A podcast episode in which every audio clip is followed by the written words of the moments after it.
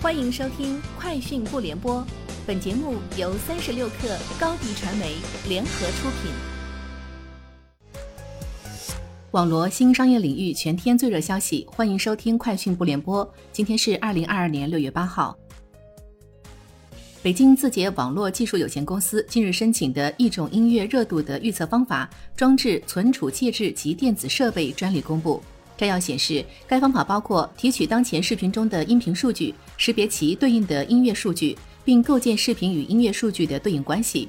基于当前视频与音乐数据在预设时间区间的关联数据，确定音乐数据的预测热度。本申请实现了从视频维度对音乐数据进行热度预测，无需依赖于人力，预测效率高，成本低。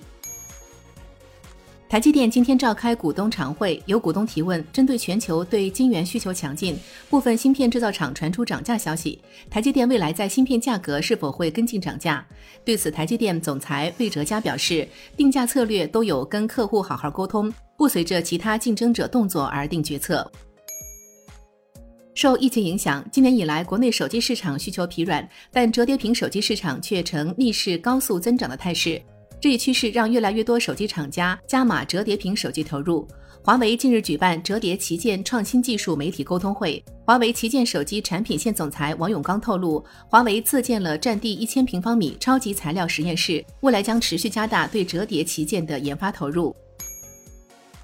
互联网大厂正在涌入种草的千亿级赛道，近日又有两家大厂开始谋划布局新的种草业务。腾讯在低调测试一个全新的种草项目——企鹅会买。该种草产品集本地种草社群等属性为一身，或为接棒今年下架不久的电商产品小鹅拼拼。此外，抖音再次测试新的种草功能，首先是将短视频的点赞按钮改为种草，而且在图文种草的内容中可悬挂商品链接，打通从内容种草到变现的链路。高通 CEO 安蒙日前接受采访时表示，目前芯片市场需求仍然大于供应，预期在二零二二年下半年才会开始见到供需间更为平衡的发展，预计二零二三年就会摆脱危机。不过，部分业者可能要到二零二四年才会见到短缺问题缓解。亚马逊发布二零二一品牌保护报告。报告显示，亚马逊通过有效措施阻止了逾两百五十万次异常的卖家账户注册。目前，亚马逊品牌注册已拥有超过七十万个活跃品牌，较上一年增长百分之四十。品牌通过亚马逊品牌注册提交的有效侵权问题的平均数量，较上一年减少百分之二十五。在中国，亚马逊全球打假团队协助配合中国相关执法部门，对在亚马逊上销售假货的卖家采取多次执法行动，缴获假冒菲拉格慕经典皮带、商标侵权耳机、假冒汽车配件等。